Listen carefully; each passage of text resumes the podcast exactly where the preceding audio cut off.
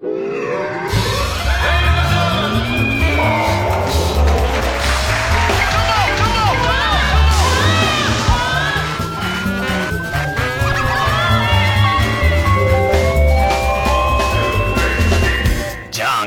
も皆さんこんばんは、爆笑問題田中裕二です。俺も菅田将暉と結婚したんだけどね。いやいやいやいや、そんな。今まで秘密にしてた。いやいや、そんなわけないよね。ええいきなり重婚ですか？菅田将暉。いや、まあ。ねえ。同姓同名の人ですけど。ねえ。昨日、た、ねねえ。そうですよ。うん。どんな話したのね。また、初めておっぱい見た時の話だからさ、お前さ、星野源の時もその話したけど、そんなこと言うわけがない。言わないのかな当たり前でしょ、それ。絶対言わないと思います。でも早いよね。ねえ。あれ、だから今の人って本当スパッと結婚しちゃうね。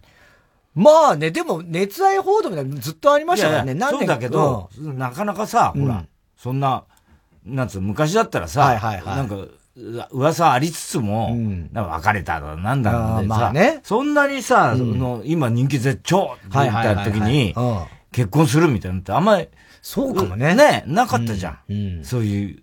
そうだね。ね。うん、だって菅田将暉ってまだ20。気持ちいいよね、今の若者ってね。うん、気持ちいいよ、本当に。なんだ誰だろ、お前は。気持ちいいよ、本当に。ねえ。ね。いや、おめでたいですよ、でも。まあ、でも怒ってたね、山田正人。今日。山田正人。なんで怒ったの？なんで結婚したんや菅田将暉つって。どう、な、何？何やねんとか言って。怒ってるからさ、どうしたのかなと思って普段そんな感じじゃないからさ、山田正人ね。そしたら、エリザベス女王杯。赤い糸や。赤い糸馬券やつうんだよ。ね。こなのそれでね、ね、ね、先週ね、ガラパっていうね、まあ、見るんでプロデューサーがね、ドキの。はい。これはね、もうね、アパパネでね、アパパネだっけ？出てた？いやいや、赤い鳥の娘。赤い鳥の娘。アパパネの子供の赤い鳥の娘。これはね、もう鉄板じゃないですか、みたいなこと言ってて。中華庁買ったんだね。ね。で、山田それにかけたんだって。はいはいはい。もうこれはもう信頼してんだって。100%当たる。そんな人いねえよ。で、言ったんや、と。したら見てみ、赤い鳥が来たやないけつって。赤い糸ね。赤い糸が来たやないけつって。もう時代は糸の時代やとか言って、言言ってんだよ。だけどね、で、今週、その、ガラパっていうのに、なんや、赤い糸やな、なかったか、じゃないか、つって聞いたんだって。そしたら、もうそれはね、山田さん。ほら、もうできてましたよ、と。ね、菅、田将暉結婚。しかもね、あの、みゆき騎手はい、みゆき騎手。みゆき騎手。ね。で、糸。糸。中島みゆきの糸。糸。で、赤い糸ですよ。これはもうね、できてましたって言うんだって。できてました。要するにもうこういうもう、はい、こう筋書き通りですよと言うんだって。で、山田正人はそれで怒ってるわけ。だったら菅田正樹。なんで2週間前に言わんのや？そしたらうちらな、俺は馬券取れたんや！つってさ、すげえ怒ってんだよ。菅田正樹お前。お前の映画全部見とるぞ、俺は。もう激怒してたよ。バカだね、なんでそんなめでたい話な。2週間前に言えばな、みんなが、みんなが幸せになるぜ。いやいやいやいやいや、そんなわけない。赤い糸でな、買っとったんやと。赤い糸で、つって。それで怒ってんずっと。そうなんだ。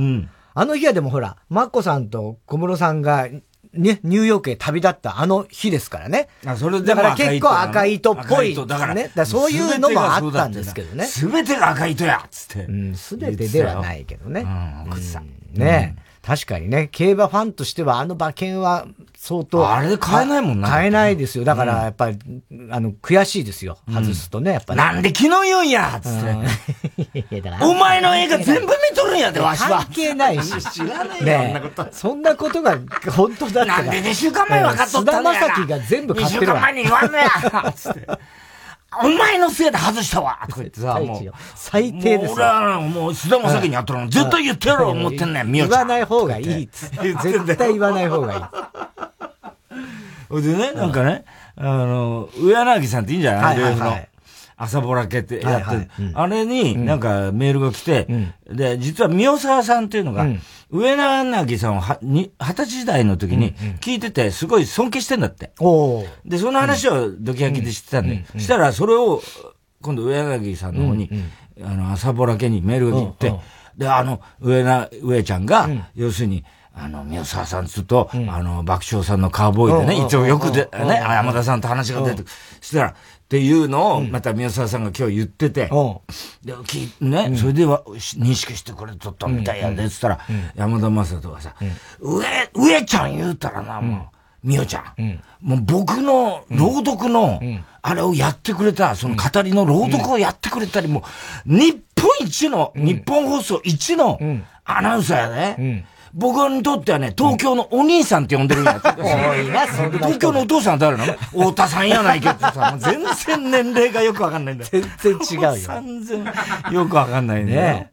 そういう関係あんねまあ確かにね、上柳さんはもうすごいエースアナだからね。エースだからね。俺も多分だから、この前、多分読売ホールの時あったんだよ。ちょっとちらっとね。あの、えっと、あれ、ほら、高田先生とやったやつね。漫才やったやった時にあってんだけどさ。あそう、そうなんだと思ってさ。そ、れ、で、高田先生のビバリーでね、この間聞いてたら、太田は本当に悪い奴だと言ってるわけ。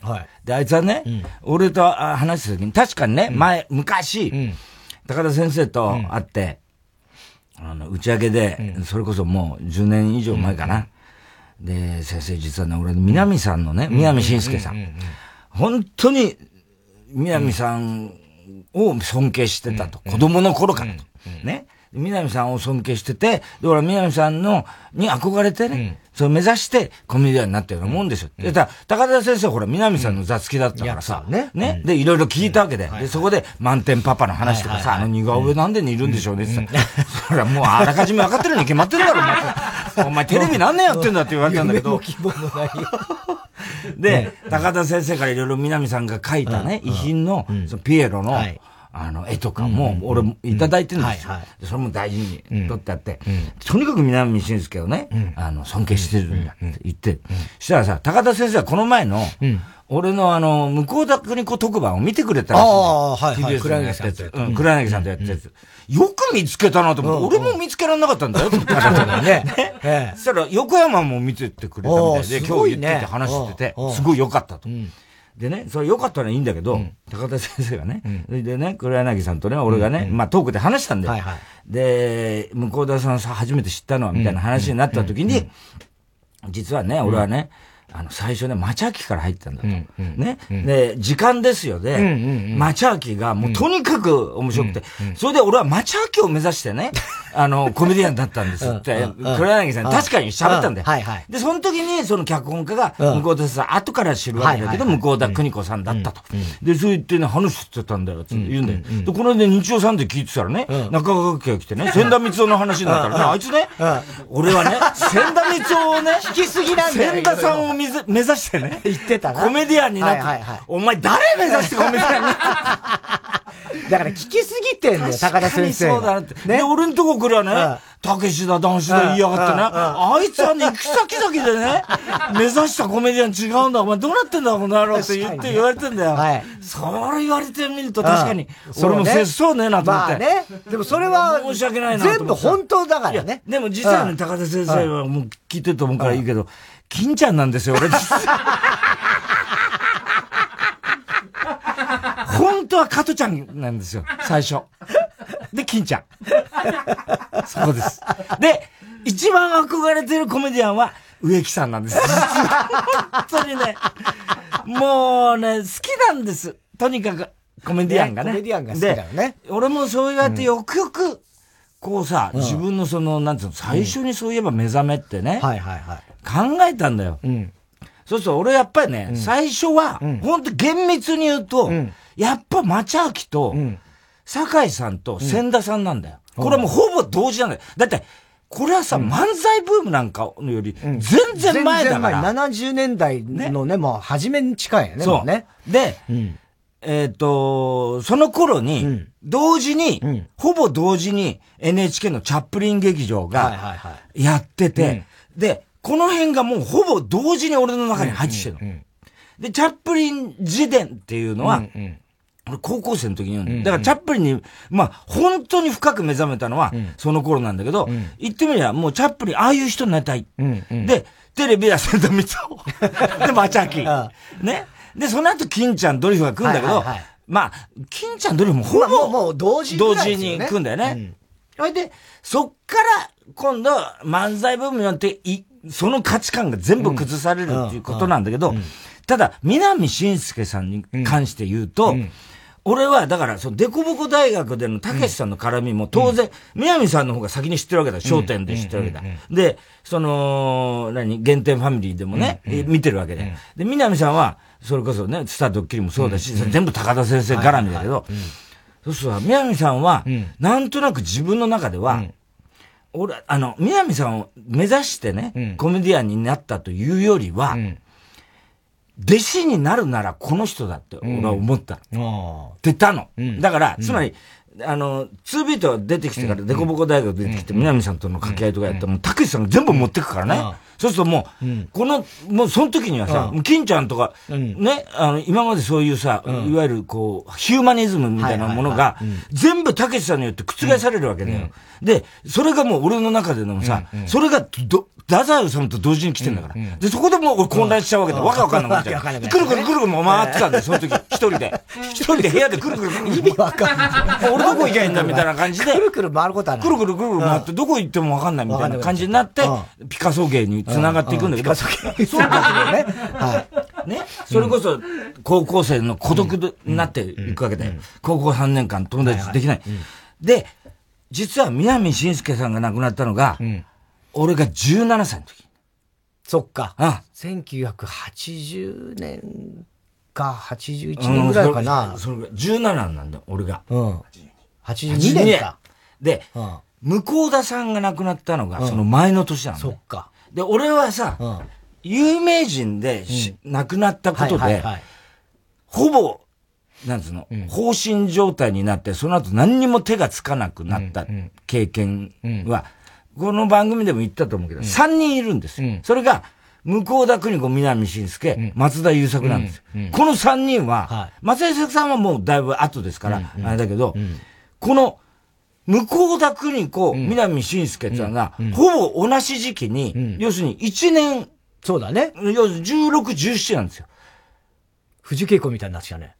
15、16、17と、私の人生暗かった。ね、そうなんです。まさにね。うん。宇多田ヒカルですけどね。俺は宇多田ヒカルです。いいよ、そこは別に。お前が言った。いいよ、そこは別に。お前、藤恵子、お前が、俺が言ったひどい自分勝手なお前が、宇多田ヒカルまで行かなくていいでしょ、別に。だっていいでしょ、別に。だったら俺だって藤恵子余計なこと言うんだって言っちゃうよ、お前、そんなの。え？そうだろ？はい。ね？なんだよ、そこまで言うなっていうのは、どんどん。宇多田ヒカルいいよ、別にって。おかしいじゃないかよ、それ。ね？ね？俺が太田光なんだからいいじゃないか、な、はい、そうだろ？オートマチックだよ、お前。お前マニュアルだろ、お前。なんだろう。俺はマニュアル。俺はマニュアル。ね？ね？で、だから、言ってみれば、うん、俺の暗黒時代と、うん、この南伸介の死と、向田、向田邦子の死は重なるんですよ。そっか。なるほど。だから、もう、そこで俺もよくよく考えて気がついたことが、あ、そういうショックも実はあそこ、うん、あの時あったんだなっていうのと、太宰治が同時に来るわけです、そこに。そうすると、価値観偽善みたいなこと、生まれてすみませんみたいなこと、15、16、17と。そういう辺が、全部、こう、重なり合うわけですね。それで、どんどん落ちていったんだけど、で、その時に、だから言ってみれば高田先生に言ったことは本当で、俺は、師匠にもしね、お笑いになりたいっていうのはね、その前からも、町明から千田さんから考えてるよ。だけど、誰に、あの頃、ほら、なり方知らないじゃん、高校生そうだね。チャップリンになりたいわけだ、結局、最終的にはね。で、で、まあ最終的には植木仁なんだけどね。で、まあそれいいんだけど。いろいろ言い過ぎちゃって。で、あの、要すると、弟子になるのかなって思うわけ。と、南さんなら、俺誘拐報道とか見てるから、あの頃。誘拐報道だ、ね、南さんが、証券とさ、やってるわけだよ。で、伊藤四郎さんなんかも出てきて。で、まあ、ね、小松の親分と伊藤さんまた別路線でいるからね。そこに。そこだよね。で、同時に来てるわけだよ、見頃食べ頃笑い。食べ頃やってんだから。言ってるわけだよ。で、もうもう揺れてるわけだよ。そこに漫才部分で全部崩されるんだよね。うん。はい、で、その時に南さんだって思って父のように、俺はだから南さんと親父は重なってるんですよ。実は自分の親父は。あの、書が上手くて、何でも博識で、しかも落語家相手に、え、商店で、あの、要するに今の翔太さんの位置ですよね。あの MC を、司会をやっててですよ。で、竹地お前な、つってやってる。で、実は巨泉さんも俺好きだから、その頃。で、そういうので、その南さんが死んだっていうのが、もう俺の行き先がわからなくなって、そっから俺は詩を書き始めてるんですから。ああ。ポエムを。ポエムをね。ポエムを書き始めた。はい、で、学校行けば友達いないし、うんうん、言葉の、は溜まっていくわけです。体の中にどんどんどんどんどんどん。うんうん、そうすると、もう、愉快などんどん、どんどん、どんどん、みたいな感じ。何それ？愉快などんどん。ロンドンですロンドンでしょ？キャバレーロンドン。ね？どんどん、どんどん。楽しいどんどん、愉快などんどん、どんどん、どんどん。どんどん、ぐるープ。それで、俺は、笑いしかないみたいな詩を書き始めるんですよ。南さんが亡くなったその日からなんです。俺明確に覚えてるんです。もう、いても立ってもいられなくなったんですよ。つまり、支えを失って、どうしていいんだかわかんない。吐き出すこと。ね。ほいで、詩を書き始める。そっからなんですよ、僕のコメディアンとしての、なんつうの、自我の目覚めっていうかさ。なるほどね。で、で、その中で、俺ね、まあこの番組でも何度も話してんだけど、この間、黒柳さんとその特番やった時にね、うん、あのー、秘蔵音源が見つかりましたっつって、TBS で、向田邦子脚本で、バラエティ番組があった。ね。で、そこに黒柳さんが出てますと。で、それちょっと聞いてくださいっていうのがあって、そんなのあったの。黒柳さんびっくり、もうすっかり忘れてた。で、それで黒柳さん出てきてやってんだよ、わーって。で、声聞いて、あら、懐かしいよね、なんつって言ってんだよ。で、これが、演出が鴨下慎一さん。ああ、はいはい。すごいだろ。うん、ね、うん、で、この番組で何度も言ってるけど、うん、その時に、それがちょうどね、えー、1970年。うん。か、それか69年か、どっちかなんだよ。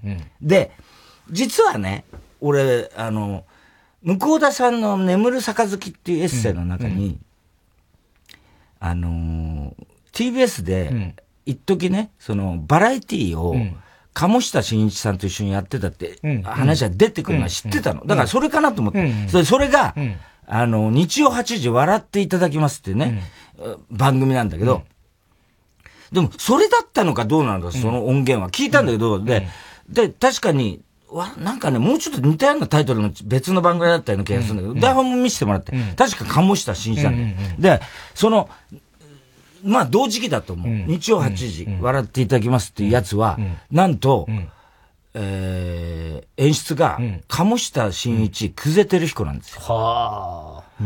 で、二人ともまだ TBS 社員なんですよ。社員なのね。そうです。ね、まだカノックスとかできる前だから。で、で、この番組で何度も言ってんだよ。俺、高田先生から教わった、お前はただの現在に過ぎない。これは、テレビマンユニオンっていうね、日本で初めての制作会社できた、いろいろそこにあったその TBS 成田闘争の、あの TBS 問題であるとか、その、伝秀夫さんのね、ハノイのドキュメンタリーであるとか、まあそこで、要するに、あの、言ってみりゃ、えー、安保闘争につながっていくんだけど、その、1969年の、出来事から、その、彼らは、あの、言ってみれば、その、萩本さんっていうのと村、村木さんだけな、それとか、三人が、その、要するにディレクター陣が、要は、あの、成田闘争を手伝ってしまった。まあ、結果的にそうなっちゃうんだけど、それによって、まあ、大問題にな,、なるわけ、大炎上だ、今で言うね。ね。だから俺みたいなもん。まあ、それはそれいいんだけど、それ言うなよ、お前。お前が言ったんです まあ、そういうのがあって、70、テレビマイユニオンができたのが69年なんですよ。ね、で、69年にできてるんですよ。で、ちょっと前にさ、東大安、えー、駒場か、あれは。三島由紀夫がさ、あの、学生たちと、東大と、闘争あったじゃん。あれ TBS 噛んでんですよ。ああ。TBS が全部映像を収めたんですね。で、あれがあったのが69年。お1969年。うん、ね、うん、で、あのー、日曜8時笑っていただきますが、うん、あの、70年に始まってるんです。はい。ね、で、これが、片やね、要するに、あのー、なんていうんですか、その、萩本さんと今野さんとね、村木さんかな、村、村本さん。村本さんってさ、TBS を出て、その問題で、要するに運動の方に行くわけです。で、まあ要するに社会派の方に行くわけですね。で、えー、テレビマンユニオンを作る。それが1969年。で、あのー、なんだ、えー、日大小浜、あ東大、東大、うん、東大三島由紀夫の、うんうん、あの討論も69年。はい、69年。ね。だからあの時期なんです。はいはい。で、それで俺はね、あれを、ドキュメンタリーを見たときに、これいろいろ話があちこち行きますけどね。あれ、そういえば俺、向田さんのエッセイの中で、三島のこと言ってたのね。あったなと思って、ちょっともう一回探して、で、読んでたんですよ。それが、その、タイトルがね、その、眠る杯の中にある、水虫侍っていう水虫侍。エッセイなんですよ。はい。うん、で、俺は、当時、うん、テレビ版ユニはできる、うん、で、当時ウルトラ、実相寺さんもいましたから。で、ね、で、で、ウルトラセブンのあのメトロン星人の話したじゃない、ここでも。ね、人間たちはそんなに信頼関係築いてないんです。方やね、運動で、あの、要するに労組で、あの、逃走して、うん、そう、TBS から抜ける判断をした人。うん、で、同じように、同じ時期に、ウルトラセブンっていうので、まあ、金城さんと実相寺さんと TBS で、あの、そういう作品として、人間同士は、メトロン星人のね、あの、いわゆる変なタバコに薬入れて、人間同士の信頼関係を崩して、人間が自滅する作戦をするんだけど、これは恐ろしいことだと。ちゃぶ台で、セブンとメトロン星人が、夕焼けの中さ、語り合う有名なシーンがね。で、メトロン星人がそういうね、君で、お前だって宇宙人だろみたいなこと言われて、ウルトラセブンもギョッとなったりとか。言うわけだよ。お前なんで人間のためにそんなやってんだと。で、人間ってのはね、信頼して生きてるけど、その信頼を崩せばね、我々が手を、直接手を下すことはないんだと。勝手に自滅するんだと。その作戦をやろうとしたんだと。そんなことは許さんってセブンは言うんだけど、でも、最後のナレーション、これ実相寺さんがつけたらしいんです。うんうん、最後のナレーション。この番組で何度も言ってるよ。うんうん、ご安心くださいと。これは遠い未来の話です。うん、だってね、うん、今人間同士はメトロン星人が思うようにね、この日本人ね、そんなに信頼関係築けてませんから、こんな作戦は成功するわけありませんっていうところで終わるわけだよ。その、方やさ、テレビ版ユニオン作って、もう TBS とちょっと決裂、まあ決裂っていうかね、そういう体制側と決裂して、運動側の方にまあ寄ってった人たち、そういう方や TBS 内部で、そういう作品を作ってた人、まあ実際さんも辞めちゃうけどね。で、その時に、俺は、でも同じ時期に、向田さんと、久世さんとね、鴨下さんはいたはずで、うんうん、あの騒動を絶対に目の当たりにしてるはずだ、そうだよね。ね、うん、で、俺はどうしたんだんだろうなと思ってたわけ。そしたらその眠る杯の中の、あのー、水虫侍。すごいね。これもう、旗よく旗よくが浮かんじゃう。水虫侍ってね。それな、なんだっけあいつの、反省侍だっけいや、ギター侍。ギター侍か。反省侍になったらない。ギター侍。ギター侍ね。ね。で、それを、それどういうエッセイかっつうと、あの、よ、要はその、鴨下さんから、ちょっとバラエティやりたい手伝ってくれって。つまり、そこってね、多分日曜8時の話なんだよ。で、コントやるっつって。で、コント風ドラマ、風コントみたいなのをやるっつって。で、それが、要は、その脚本ね、鴨下さんから頼まれて、で、私は筆が遅いから、はい、わかりましたって安請け合いして、で、あの、全然書かなかったんだけど、もうどんどん締め切りが迫ってくんだけど、書かなきゃ書かなきゃと思って絞り出したのが、ふとね、幼少期の頃の、あの、記憶がパッと蘇ることがよくあると。で、実は小学生の時に、私は日常生活で初めて侍を見たことがある。ね？それを思い出して、これは面白い。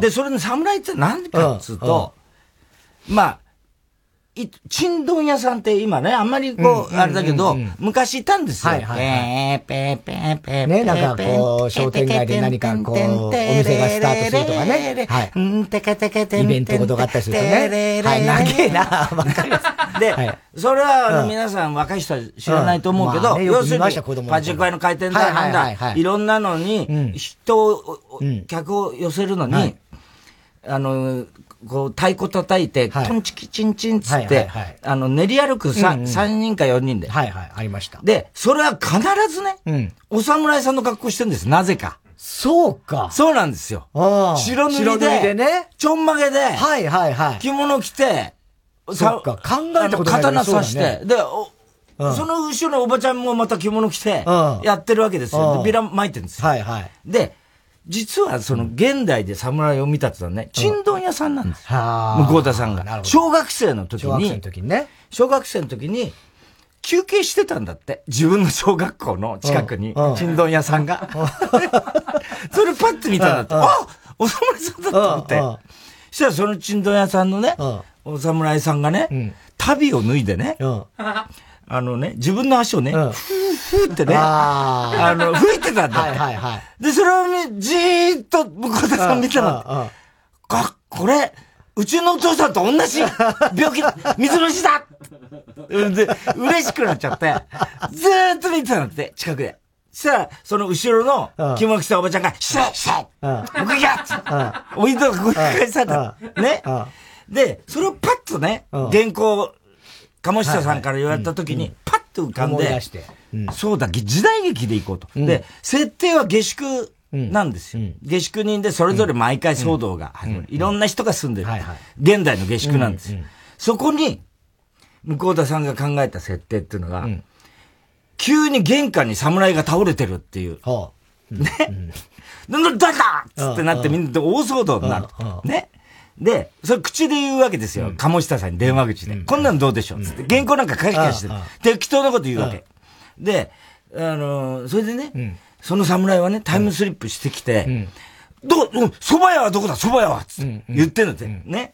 とにかく蕎麦屋行って切腹しなきゃ俺はない。だから、蕎麦屋で切腹しなきゃダメなんだってなんか言って、言うんだって。ほんで、さあ、鴨下さんはもう物を知ってる人だからね、あ、それはもう赤穂浪士ですねって、これは面白い。大乗り、乗りに乗るんだ鴨下さんが。ほんで、これは絶対、じゃあ、面白いじゃないですか。どどうなんですかって言ったらね、その侍がね、その下宿の中見渡すと、電子、じゃあとかね、なんかそういろんな文明の力を掃除機とかあってね、貴様らこんなものを使っておら気づからんってなるんだって。こんなものをやってたら、日本というこの国はね、滅びるぞとか言って、これはけしからんって切腹だとかなんか言って言って言うんだって。ほいで、要するに、あ、鴨下さんはそれで乗って、夕刻ですね。夕刻思想ですね。つって言うんだって。まあそうですね。つって、ま向田さんも適当だから。そうです、夕刻ですよ。なんつって言った言うわけ。じゃあ、あの、今何枚かけました？まだね、あの一枚目か。でも、夕刻面白いな。それは、つって。で、ね、うん、やりましょう、つって、うんうん、あの、締め切り3日前ぐらいになったんだって。うんうん、でもまだかけてない。うん、ね。そしたら電話が鳴るんだってさ。どうせ醸しただろうと思ってね。飛んだって。もう、どういう言い訳をするか、まだ上がってない言い訳をするか。そしたら、鴨下さんが、今テレビ見てますつんだって。うんうん、で、うん、いや、つったら、ちょっとつけてください、いいから、早く。ったら、三島が、市ヶ谷で演説してんの。おまさに。そのニュース映像が、パッとそこに映るはいはいはい。で、もう切腹したって事件なんだよ。だから要するにその VTR だろうね。ああ、そうだね。それが映って、大変なことになったんだって、日本中が。すごいだろうね、それはね。で、しばらくしてもう一回鴨下さんから電話来て、ご覧になりました、見ました？で、あの、ここの間のあの、コントなんですけど、夕刻で切腹はちょっとまずい。ってなるんだって。まあね。そうね。すいませんけど、ボツにしてもらえませんか。なんだ書いたのにって言うんだって。でも、向田さんは、そのことを未だに根に持ってるってエッセイに書いてあるわけ。ああの三島さんのね、切腹によって私はコント一回ボツにされたんだと。で、その日は、電話を、鴨下さんの電話を切ってだよ。で、ふ、ふとね、あの、占いのね、本があるんだって。先生占いなんとかってね。それ前になんかのドラマで使うために買った本なんだけど、パッて取って、意外とその時に読んだら、いろんな人の有名人とか、あの、生年月日から何かやったら、意外と当たってるんで面白いなと思って、ここが、向田さんのすごいところなんだけど、まあこれ、特番でちょっと話したかもしれないけど、あの、占い、運命占い百科っていう本でね、向田さんの生年月日に、あ、向田さん、三島由紀夫の生年月日を見るんだって。そうするとそこには、強い意志と、たゆまぬ決意。これが成功すればね、大計画のね、成功者、指導者になり得る人物です。ただし、志が大きすぎます。書いてあるんだって。実生活のね、せ、些細な生活を、おろそかにする嫌いがあります。ね。それね、向田さんの言葉じゃないんだよ。エッセイに、その、占いの写しを、そのまんま写してるの。そのまんま写してる。だから、向田さんの意思なんかそこには入ってないんだよ。で、おおむね節度を知りません。この人はね。で、えー、失敗して転落した後は、再び浮き上がりません。独立心はね、盛んですと。ただね、その分ね、奇怪な学説や思想に傾倒しすぎる嫌いがあります。で、それを支持してね、で、社会的な問題についても、好んで不人気な方を応援する性質です。書いてあるわけよ。で、だけど、自己の要するに、なんつうの、うん、潔癖、要するに、あの、なんていうの、完璧主義者がある,、あるから、自己の欠点に過敏すぎます。だから物事がもし自己の欠点をちょっとでも、ある、触れると、瞬く間に自信を失って、また、責任感が強いから、うん、一度過ちを犯すと、神経質になって、うん、最後は、何もかも投げ捨てます。笑い事じゃねえけど。で、本当にね、すごいね。これだけ書くの、向田さんは。うん。うん。ね、私の、コントがボツにされた。うん。で、その時に占い見た。三島さんの見た。で、そっからもう向田さんの言葉じゃないの。そう、その占いのもう占いの写しなの。これだけ書くの。いいとも悪いでもないの。あの時代に、俺よくこれ、向田さん、やっぱりこの人って、本当にすごいと思ったのは、で、これをね、そのまま書き写してね。うん、これってさ、うん、痛烈な馬鹿に仕方じゃない？まあまあ、そうだよね。ね？本来ならですよ。はいはい、でも、向田さんが言ってるわけじゃないんですよ。うん、で、しかもそのタイトルが、水虫侍。水虫侍だからね。ですよ。はい。ね？ほいで、最後にね、向田さんはね、あのー確かあのちんどん屋さんを見たのはね、うん、私の小学生の時、小学校の近くで見たと。で、私は小学生の時に、まだテレビはなかったから、あの時の夢は、本屋のに嫁嫁入りして、本屋さんになることだった。だけど何が何だよ、どう間違ったか知んないけど、私は今、テレビ屋になっている。つまりさ、その、三島文学であるとか、ああいう難しいことこねくり回して、こねくり回してっていうこと、しかも向田さんその時にすでに、実は不倫をしてたね、その、な、誰にも内緒の恋をしてて、その人も自殺してんですよ。俺は、そういうことをいろいろ重ね合わせて考えた時の、あの、水虫侍っていうエッセイは、ふって、ね、あの、読み飛ばしちゃったんだろうなと。当時の人たちだ。と思う。だってまだ何にも分かってないんだから。向田邦子の何者かが。でも、その後実は、かつて、もうもう全然前に愛人がいて、その人が自殺、せっかく一緒になれるかもしれないところに自殺をしたってことの、で、その時に黒柳さんはいつも向田さんの部屋に遊びに来てて、で、やってて、うん、それでも全然その片鱗すら、その、あんな悲しかったはずなんて見てなかった。黒柳さん知らな、気がつきもしなかったっていうわけ。で、向田さんはその頃の、眠る杯に、その頃じゃないですけどね、ずいぶん後になって、その思い出として、それを書いて、私はテレビ屋になったんだと。で、そのテレビ屋っていうのは何かっつうと、日曜8時笑っていただきますっていう、要するに、バラエティーを、片やね、うん、テレビマンユニオンを作り、片やウルトラセブンで社会性のあるものをやってた。うん、その時に、向田邦子は何をしてたかっていうと、コントをやってたんですよ。で、コントをやってたのは、久世さんと、ね、鴨下さんと一緒に TBS で、もう TBS の中に入り浸って、TBS 紛争のさなかなんですよ。はい、昭和、あれ、1970年ですから、うん、まさにその年なんですよ、うん、そんなくだらないコントをですよ、うん、作ってたんです。で、その日曜8時笑っていただきますの、レギュラーの主役が堺正明。相手役が結城千穂ですよ。で、時間ですよが始まるのが、その翌年なんですよ。なるほど。そこになるんだね。そう繋がるんですよ。それで、その時に、TBS の日曜8時笑ってもら、いただきます。その後お前が、いただきますに出るわけ、いただきますよね。お邪魔しますに出るわけですけど。もう全然全然後その時に TBS バラエティね。はい。じゃあ、その時に、バラエティ他何やってたかっつったら、日テレは何やってたと思います、シャボン玉ホリデー。シャボン玉ホリデー。それに対抗してるんですよ、おそらく。ああ、なるほど。で、その前に NHK が A3 で、夢であいましょうやってるわけですよ。で、その、ちょっと後に、フジテレビで、おとなの漫画をやってるわけですよ。で、おとなの漫画は青島さんです。青島さんやってて、で、その後、その、日テレでシャボン玉になるわけですよ。シャボン玉も、実は青島さんやって。で、音、えっ、とね、シャボン玉ホリデー、A さんが夢で会いましょうやって。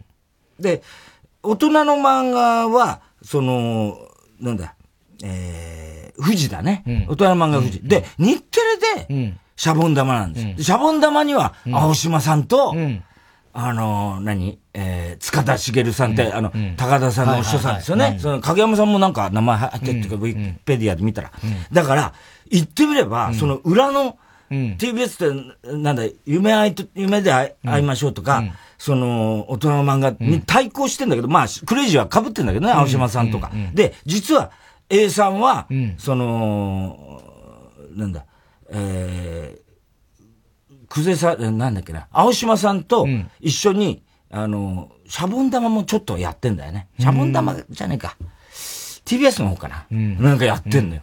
うん、だから、すごいね。すごいそこでいろんなものが実は、俺、後の俺を、何、うん、こう、形作るものが、全部そこで実は、あるんですよ。で、後々俺は高田先生に、その話を聞くわけですよ。日大闘争の話を。その時に、高田先生はまだ二十歳ですよ。ね。日大闘争。で、二個下が森田義満。ね、で、その時に、田中理事長は22歳です。つまり、学生の側と、ね、その、ね、要するに青島 A さんに憧れた、高田先生は現代落語論が出るのが68年だから、ちょその3年前ぐらいなんですよ。ちょっと前に。ね、そうすると、もうその時代に全部揃うわけですよ、俺の。すごいね。その、後 の。全部そこに。それがさ、お前が4歳とか。そうなんですよ。5歳とか高田先生、冷やかしに行くわけですよ、小田城にさ。冷やかし行ってたけど、そこに運動部連盟がこうさ、そこに、田中理事長いるんですよ、面白いだろ、これ。面白いね。でもだから、俺はその向田邦子っていう人の、うん、結局この人一番すごいって、思わすんだよね。ね。うん。だってそんな書き方ないじゃん。うん、であの人は一人暮らしを始めたのが、東京オリンピックの日なんですよ。赤坂の、ま、アパートで。一人暮らしを始めた時に、親父、親父さんがまあ、要するに、父の詫び状でおなじみ、寺内勘太郎一家のあの、モデルになった頑固親父ですよ。あの親父が、絶対一人暮らしなんか許さないけど、わざと喧嘩して、そのまま出てきて、もう全部決めて、赤坂かどっかの、ね、アパートに、一人暮らし始めるんですよ。もうかなり遅い一人暮らしですけど、その時に自分はなんでいい年してね、この親父と喧嘩してね、これからまだ行く先も何もわからないと。で、で、まあ映画の評論家なんかの雑誌社では一応やってたけど、で、その時にふと見上げた空に、ブルーインパルスが、ブルーインパルス。五輪が。五輪がね。映って。だそっから、向田さんの執筆人生始まって、で、ずーっと TBS ラジオで重役読本、うん、森重さんに見初められ、はい、引っ張られるんですよ。それで、あなたの、これからあなたの時代ですよって森重さんに言われるわけですよ。すごい歴史。それで、その、それを、向田さんの飛行機事故が起きたのが、俺が16の時。南さんが死んだのが17の時。ねえ。っていう、いや、もうお前は別にさ。いや、つまり、それにいかに影響を与えたかってことなんです。まあまあ、そうですよね。その時代の人たちがってことです。うん。ね。えー、ということでございまして。さて、ここからが面白い。続きはまた来週。の時間、では、そろそろ参りましょう。火曜ジャンク爆笑問題カーボーイ。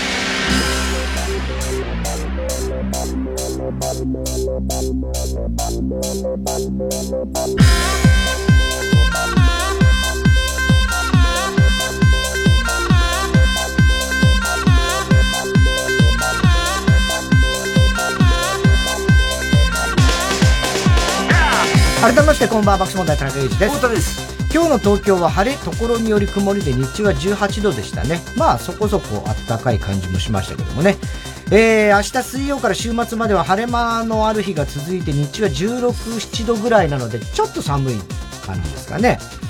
えー、ただ日曜月曜は久々の雨となりそうだということですね。うん、はい。だんだん朝晩は本当に寒くなってきました。えー、今日も紹介したハガキメールの方には、オリジナルステッカー、特に印象に残った1名の方には番組特製のクラファイルを差し上げます。ジュジュで答え合わせ。連れ出してこのまま戻る気はないわ初めての自由と出かけたいの二人で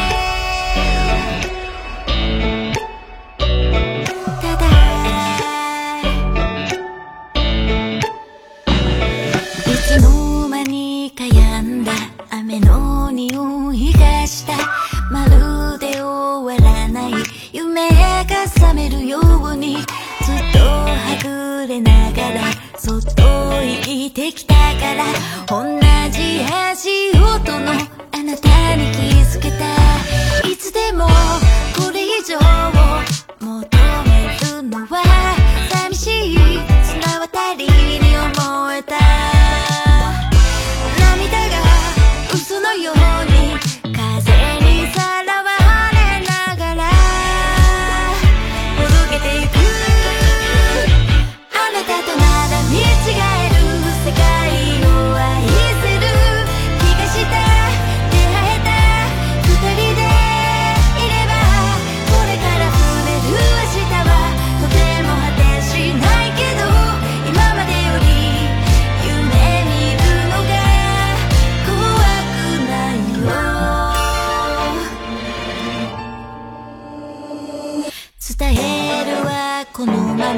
静かな胸の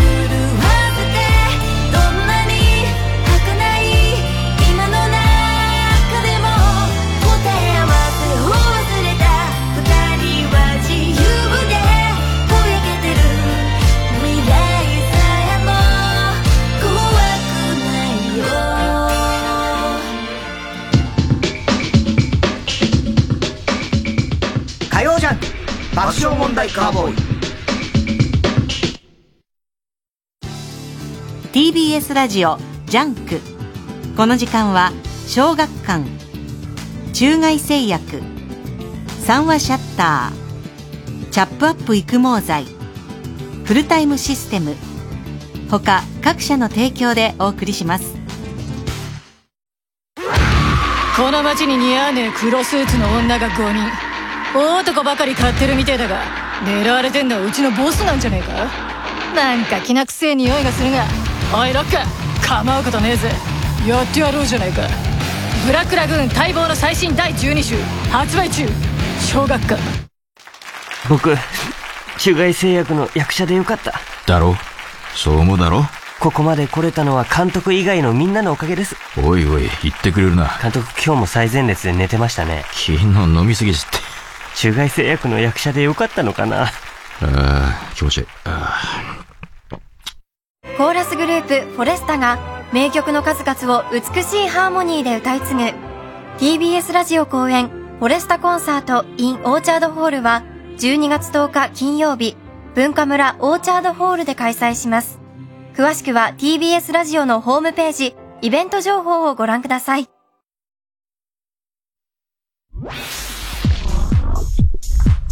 火曜ジャンク爆笑問題カーボーイ。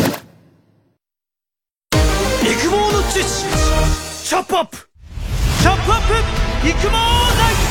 薄毛に悩む地球人たちを諦めるな。育毛と発毛促進効果のある有効成分を独自監修で配合。ウェブ売上 Ｎｏ.1 育毛剤。育毛の知識チャップアップ宅配ロッカーを世界で初めて作ったのは日本の会社なんだよ。マンションの宅配ロッカーって24時間受け渡しができて便利だよな。対面しないから防犯や感染症対策にも有効でマンションやオフィス駅や薬局でも活躍しているの。宅配ロッカー業界ナンバーワン。いつもどこかにフルタイムロッカー。高橋真理子さよならコンサート開催決定。TBS ラジオ主催高橋真理子コンサート2022東京公演は来年1月30日と2月5日、6日の3日間。チケットは12月4日一般発売です。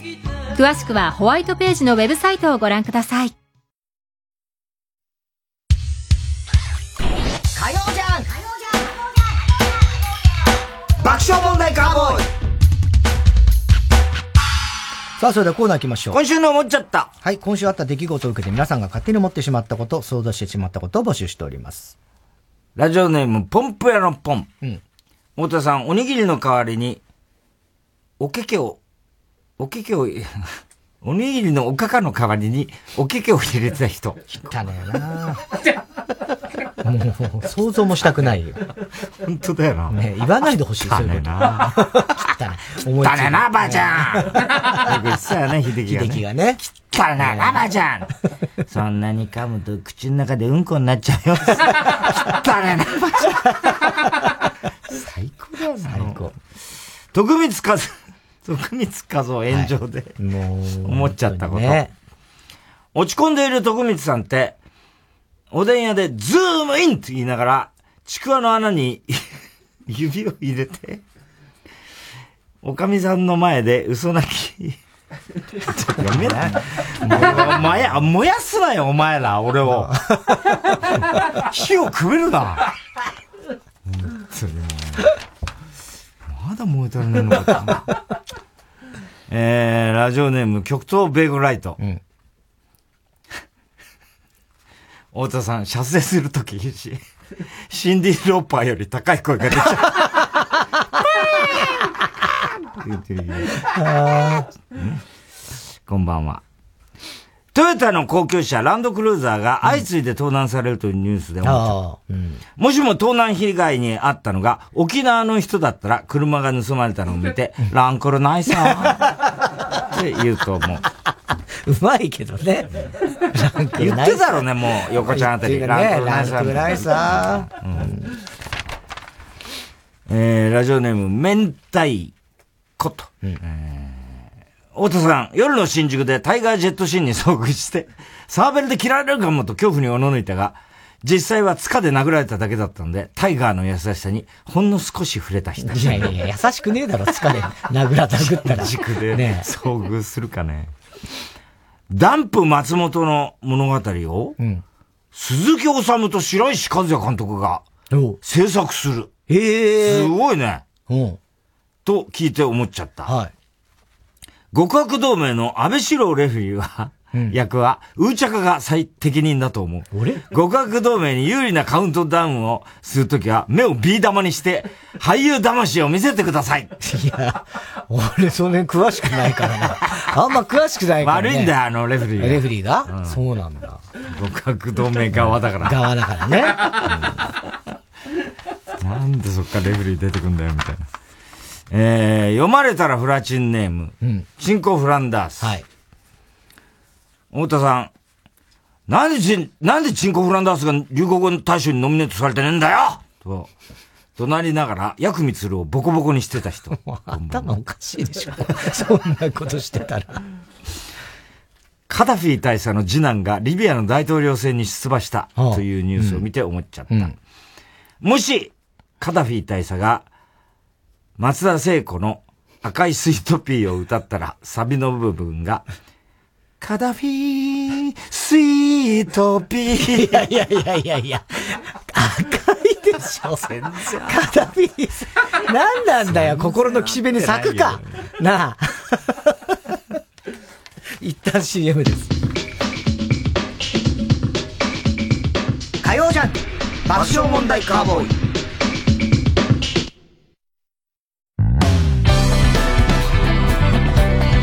ここで霊州の「ダッセ」をお聴きください。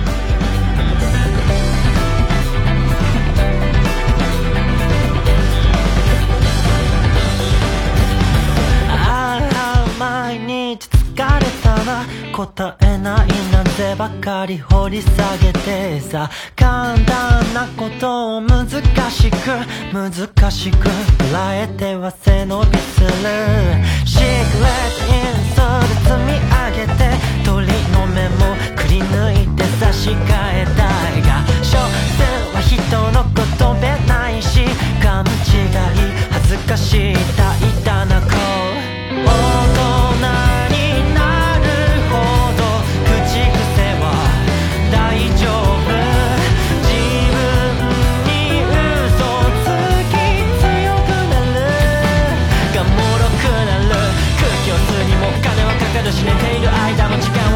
壊れそうな体も一言ポッチリすくえんじゃんとか頭で分かったつもりなってこと積もりに積もった拠点ぶっつけて心だけを置き去りにして歩む生き様だって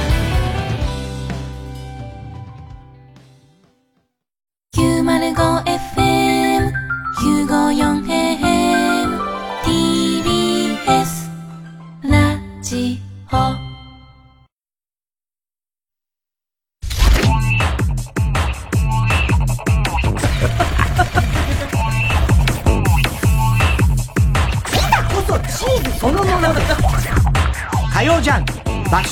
カーボーイ今就活中の君へ。絶対にここで働きたいと思える会社にまだ出会っていないなら一度三話シャッターを訪ねてみてください。ここだと見つけた先輩たちが笑顔で活躍しています。夢に向かって。三話シャッター。チャップアップ。ヤブカラスティック、ルー大柴です。私、育毛剤チャップアップのアンバサダーに就任しました。本当にね、耳にウォーター、クリビス天魚、驚きピーチの木ですけど、頑張っていきたいと思います。え？中身がない？髪の毛があればいいじゃない。チャップアップをトゥゲザーしようぜ。360度回転劇場で体感する感動の恐竜ライブステージを見逃すな TBS ラジオ公演ディノアライブプレミアムタイムダイバー2021メソゾイックオデッセイ中世代への旅来年1月10日まで IHI ステージアラウンド東京にて絶賛上演中。詳しくは TBS ディノアライブで検索。TBS ラジオ JUNK。この時間は小学館中外製薬三和シャッターチャップアップ育毛剤フルタイムシステム他各社の提供でお送りしました。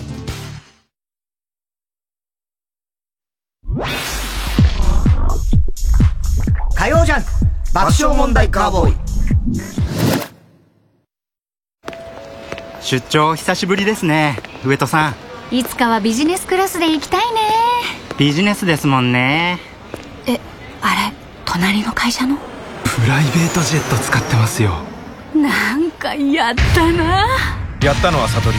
それは顧客を増やすマーケティングオートメーション。悟り。バツシェアウェーブを掲げている我々、エレカタの決意。沖縄 RBCI ラジオ、ラジオバー、南国の夜さんとタッグを組んで開催したイベント、チムリンドン、エレカタグスクを作ろうぜのアーカイブ視聴チケットが好評につき、再販売いたし、せーの、ました揃えるとこじゃないでしょ、沖縄から盛りだくさんの内容でお届けしたイベントです。アーカイブ視聴チケット絶賛発売中。そして、エレカタストアでは、沖縄限定グッズを販売中。こちらもご好評につき、販売期間を延長いたし、せーの、ました言ってやれよ。詳しくは、TBS ラジオのイベントページをご覧ください。TBS SDGs 私はペットボトルのフィルムを剥がして分別しています。自分が着なくなった服を親戚にあげたり、服のリサイクルボックスに入れて世界の難民の子たちとかに服を届けたりしています。環境や貧困、不平等など様々な問題を解決し、地球を笑顔にすることを目指す世界共通の目標 SDGs。まずは SDGs について知って考えることから始めましょう。地球に優しい取り組みはあなたの身近なところにあります。やってみようよ。SDGs! 火曜じゃん。爆笑問題カーボーイ。さあ、今週の思っちゃったの続きいきましょうか。明日のサンジャポ、絶対みんながスタジオ、いるスタジオに行くから、君も手術受けるんだぞと約束する、細野弁護士、激推しネーム、小栗旬筋太郎。うん、どういうこと？いや、よくあの、ほら、病気の子供にさ、明日ホームラン打つから手術頑張んだよ、みたいな。ホームランああいう話にかけたんでしょうね。あ、そういうことか。さんがね。えー、太田さん、でんでんにヘッドフォンで BTS のバターを大音量で聞かせた後感想を聞いたら、そんなことよりおめえよ、生で馬のセックス見たことあっか？と聞かれた人。でも何なんだよ、もう、これ。わかんないよ、俺、これもう。全然わかんない。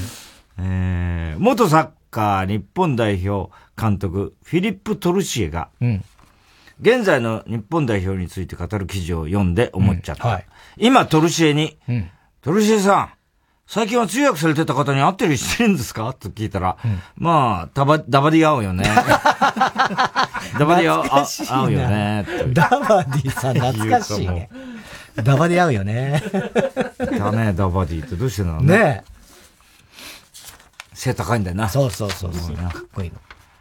切り落とされた後も、異常な生命力で無限に伸び続ける、夏木豊の髪の毛、激推しネーム。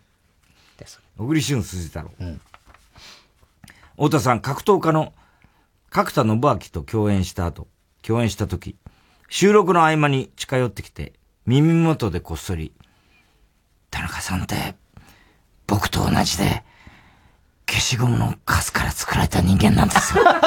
と言われた人。あなたもですか？あなたもですかじゃねえ。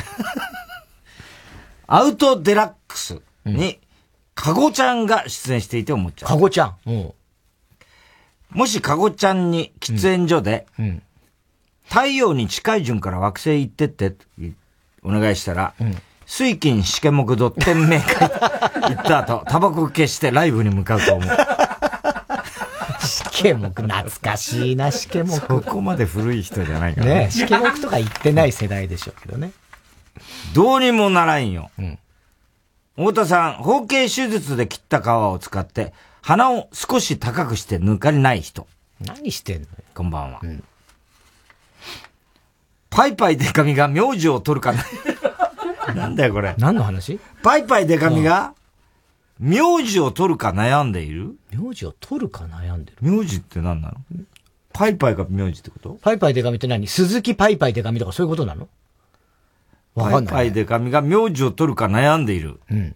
という話題を知って、思っちゃった。もしパイパイデカミの解明を長渕剛が請け負ったら、ピーピーデカミになると思う。ピーピー言ってるわけじゃないよ、いつも。パイパイデカミ。名字ってなんだろうね。ねあ、パイパイ外すとただのデカミになっちゃうのただのデカミ？ダメだ、それは絶対に。いや、それはパイパイデカミじゃないとね。絶対ダメだよ、お前。うん。パイパイがあることによってできなかった仕事がいっぱいあると。なるほどね。真面目な仕事とかが来ないから。玉袋みたいなことそうだね、玉ちゃん、NHK で玉ちゃんで出るみたいなね。そういうことか。知恵袋になってた時もあるじゃないですか。本当に？知恵袋。知恵袋筋太郎って意味わかんない。えー読まれたら初採用ネーム。アイドンアケミ。うん。パイパイデカミ。ほぼ、ほぼパイパイデカミだろ、お前。なんだよ、アイドンアケミ。ろくでなし子はどこ行ったんだ？よ。えー、太田さん、クイズミリオネアファイナル、かけ麻雀200万円でドロップアウト、こんばんは。知ってんだよ。たまちゃんを見て思っちゃった。たまちゃん見ないだろ、最近。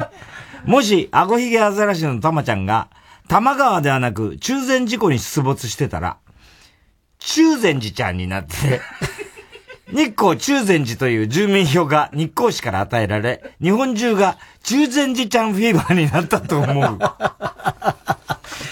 かなか湖には出てこないんじゃないの？中禅寺ちゃん。中禅寺ちゃん。ね中ちゃんならまだね。えー、以上ですね。はい。おはがきは郵便番号 107-8066TBS ラジオ火曜ジャンク爆笑問題カーボーイ。メールアドレスは爆笑アットマーク TBS.CO.JP です。今週の思っちゃったの係までお待ちしております。TBS ラジオ今月の推薦曲。イブニングシネマでグッドラック。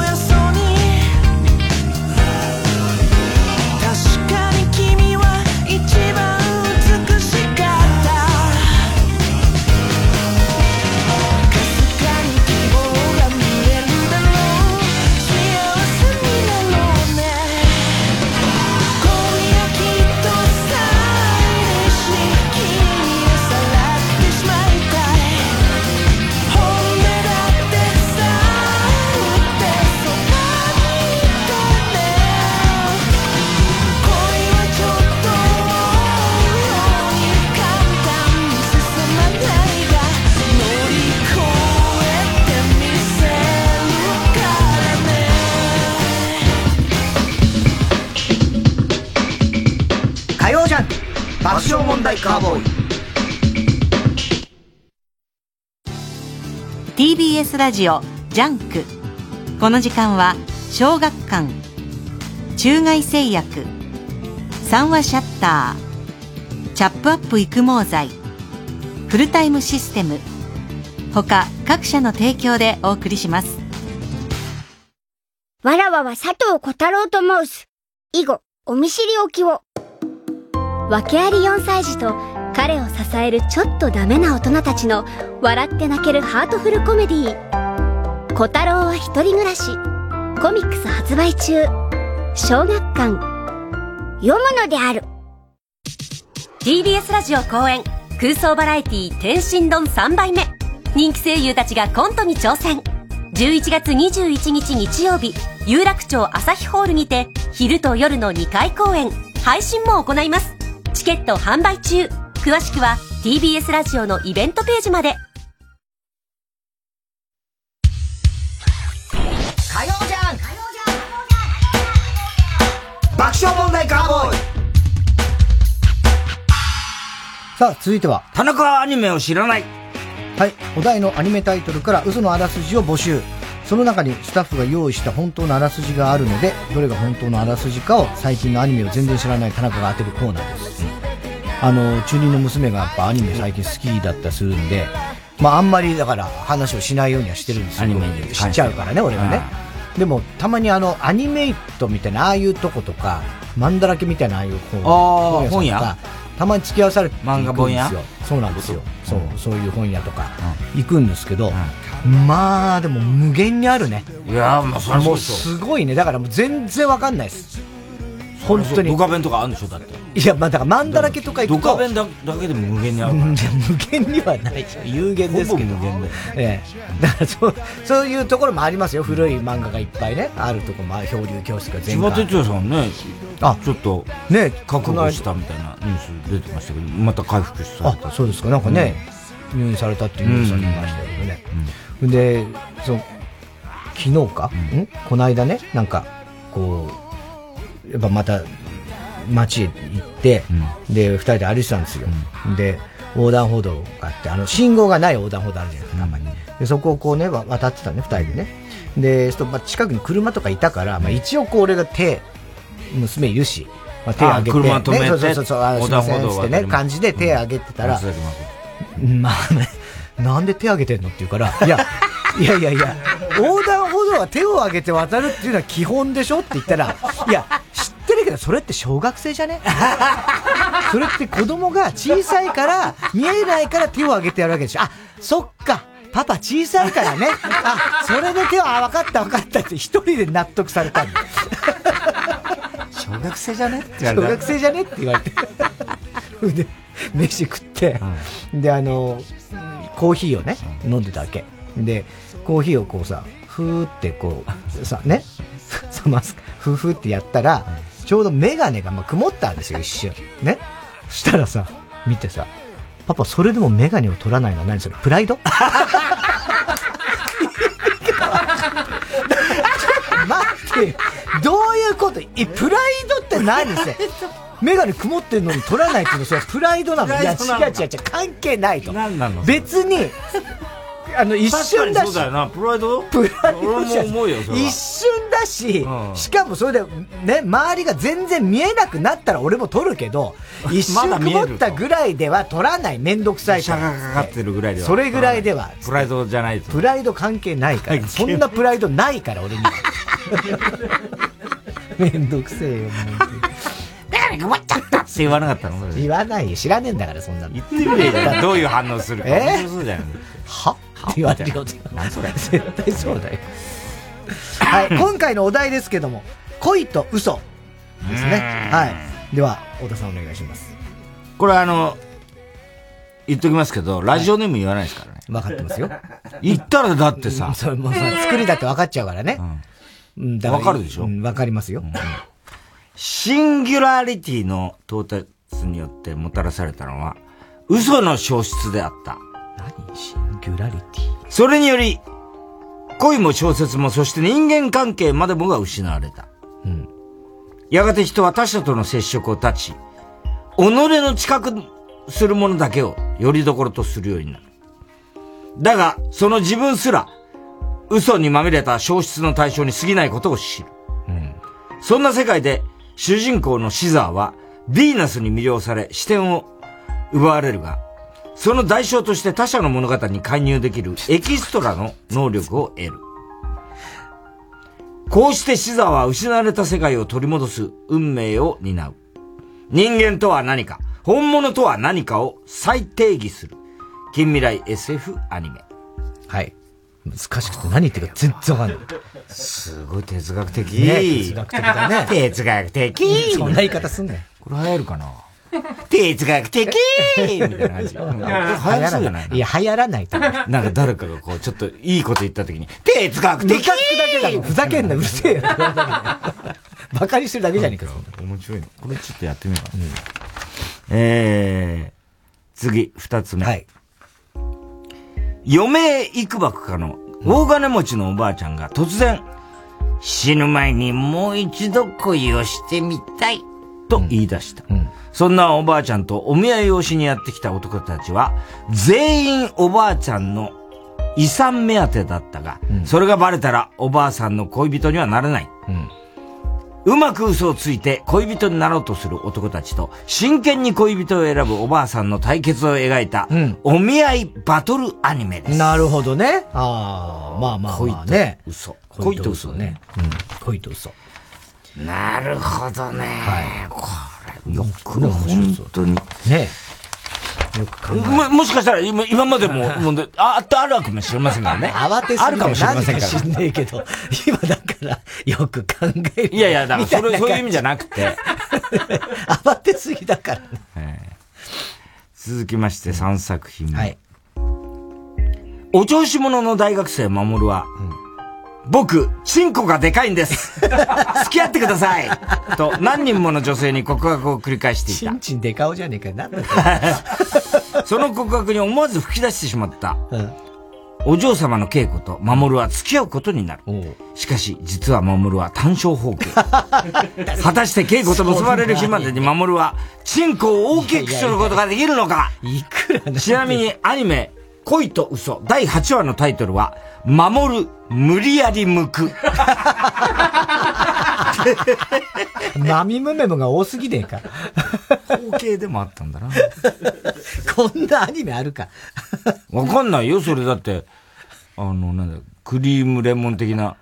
クリームレモン的なクリームレモンってあったよね、昔昔ね。なんかね、そうちょっとロリっぽいやつでしょ？クリームレモン。知らないふりすんじゃねえぞ、お前この野郎。泣かすぞ、また。なんなんだよ、泣かすぞって。泣いちゃったんだよ、この前。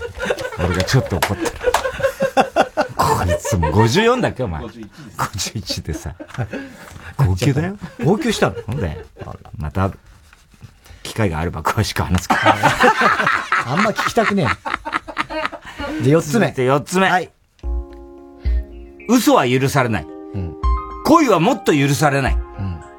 日本は少子化対策のために、16歳になった少年少女に結婚相手を通知する政策を始めた。遺伝子レベルで相性の良さが保証されており、幸せを受け入れる人も多い中、誕生日を迎えた主人公にも通知が。しかし彼にはすでに両思いの別の彼女が存在し、普通の恋愛が禁止された世界で、誰かを好きになってしまった少年の運命は？ああ、なるほどね。ああ、ラブストーリーだね、これはね。うん。これは。ね驚くね。え。ねいやいや、あの、わざとらしいか。どっちみちわざとらしい。ま、もう出てるかもしれないからね。何が？もうで、本当は。本当は出てるかもしれないから。本当、本当は。出てるって何が？もう、出てるかもしれないから。もう読んでるかもしれないから。あ本当は。正解はね。うんもちろん、もちろん。いやいや、そりゃそうですよね。哲学的全然流行んねえやつ。よく覚えてたよ。じゃあ最後です。最後、五つ目。本作は、若り、若かりし頃の太宰治の人生。その、イフストーリーを描いたアニメ作品です。妻の不倫が原因であった、4度目の自殺未遂の後、太宰が友人へ送った手紙が原案となっています。その中で、恋と嘘、これら厄介なもののどちらかだけでもなければ、うん自分の人生は大きく違っていたでしょう。うん。という一文があり、この言葉通り、太宰から恋と嘘を抜き取った場合の人生をリアルに描いている。ええすごいな。しかし恋と嘘がなくなることで、太宰の人生は大きく変化するものの、作品が書く書けなくなるなどして、結局最後は自殺に至るという、オチになっています。そんなオチまで言っていいの？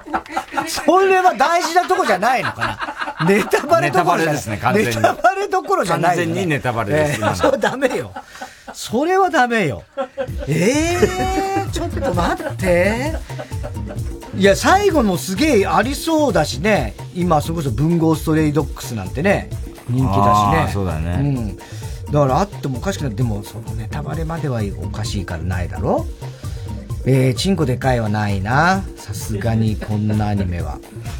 だからまあおばあちゃんのお見合いか、一番最初のはもうわけわかんない。何言ってんのか全然わかんない。最初から。シンギュラリティとか言ってもう全然わかんないでしょで、あとその、おあれだね、16歳で結婚相手が通知が来るやつね。政府で決められちゃううんそうそうそうそう。うわー、なんか、えー、えー、一番もうわけわかんないから。本当にもう何言ってんだかわかんないから。一番なんかわけわかんない。一番わけわかんないのあえていきます。これがま、違う。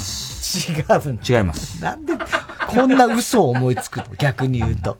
ね、こんな嘘はさ、考えらんないよ、ね。一番言っちゃったかな、今。ええじゃあ、えっと、おばあちゃん ?2 番目の。違います。あれ？じゃあもう結婚相手決められてる16歳。よ、4番 ?4 番。正解。まあまあね、この辺のどれかだろうな。えー、2017年放送。えー、原作はムサオ氏による漫画だって。えーっと、だから、要するに結婚相手が政府に決められちゃうってことだよね。はい。だけど彼、数字がもらった男の子には好きな人がいたと。ねどうすんだと。いうことだよね。ね、主人公が思いを寄せるヒロイン、美咲の声優は、あ、花澤香菜ちゃんああ、そうなのえええ見てみよう。ねあの、今、この絵絵もあるんですけどね。うん黒髪の。可愛い女の子がいます。綺麗な絵だよね、やっぱりね。ねねね。恋と嘘。はい。うん。なんだって。はい。さあ、では、他の嘘ついてきた人たちは？えーっとですね、まずお前が、最初に選んだ、わけわかんないですね。えーこれはラジオネーム、現在熟睡中です。出てんのかいじゃあ明日ね、聞いて、タイムフリーかなんかでね。えそして、えー嫁いくばくん。おばあちゃんのもないという、おばあちゃんのやつは、ラジオネーム、河合俊一 T シャツ。ああ、はいはい。えーそして、チンコがでかい。ね。小栗旬筋太郎。まあ、お前ぐらいだろうな、こんなの。そして、あと、なんと最後のネタバレしちゃっ太宰治の。浅浦さんです。ああ、これ浅浦さん。そうなんで浅浦さんねダメだよ、ネタバレ解ネ説。タバレはダメよ。いや、途中までやってんだよ。いいなと思ってたんですよね。浅浦の、はい、えー浅浦のを出せって。浅浦のを出せ。で、えーちなみにですね、この、4度目の自発未遂の後、太宰が友人に送った手紙が原案となっているというふうに書きましたが、ちそんな手紙は存在しませんということです。なるほどね。うん。なんかありそうだもんね。うん。なので、まあそういうことでね、全然ダメでしたね、今日。そうだね。5個あって3つ目に当たるっつうのは外れだからね、完本当全に。に一発で当ててくださいよ、いや、そろそろ難しい。これ一発目だったことあんだっけ、俺？ないよね。一回ある。一回あんだっけ？ああ、一回あるんだね。まぐれだな。まぐれだな。はい。さあ、では次回募集するお題のアニメですが、次回のお題は、12対戦えー、関数字で12で、えー、大きい戦い戦の対戦ね。えー、12対戦。これの嘘のあらすじをお待ちしております。えー、宛先、郵便番号107-8066。12国旗みたいな。なんか、なんか、12対戦だよ。えー、火曜ジャンク。対戦はあるけどね。うるせえな。いろいろ言い過ぎた。火曜ジャンク爆笑問題カーボン。メールは爆笑アットマーク tbs.co.jp まで田中はアニメを知らない12対戦の嘘のあらすじお待ちしております。火曜ジャンク爆笑問題カーボーイ老後2000万問題が囁かれる日本。そんな余裕ないよ。普通の主婦に訪れた人生最大の金欠ピンチ。あの手この手で切り抜けろ。主演天海祐希。映画。老後の資金がありません。絶賛公開中。なんとかなるから絶対。糸杉の傑作が16年ぶりに来日。TBS ラジオ公演。ゴッホ展響き合う魂ヘレーネとフィンセント世界中で絶大な人気を誇るゴッホの傑作52点が上野に来る。ゴッホの初期から晩年までの作品をたどれるまたとない展覧会です。東京上野公園の東京都美術館で開催中。お問い合わせはハローダイヤル050-5541-8600 050-5541-8600詳しい情報は TBS ゴッホ展で検索。こでリアクションザブッダの宿り木をお聴きください。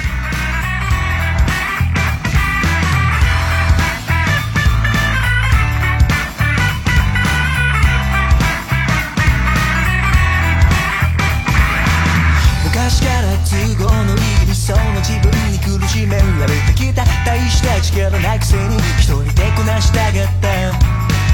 結局一度たりとも総通りになんてなれやしないんだ当たり前だけせいはることしかしてないだろうそして今ごまかしが効かない壁の前に立ってなんだってできずに自分を見失いそうだ足りなさを弱さを受け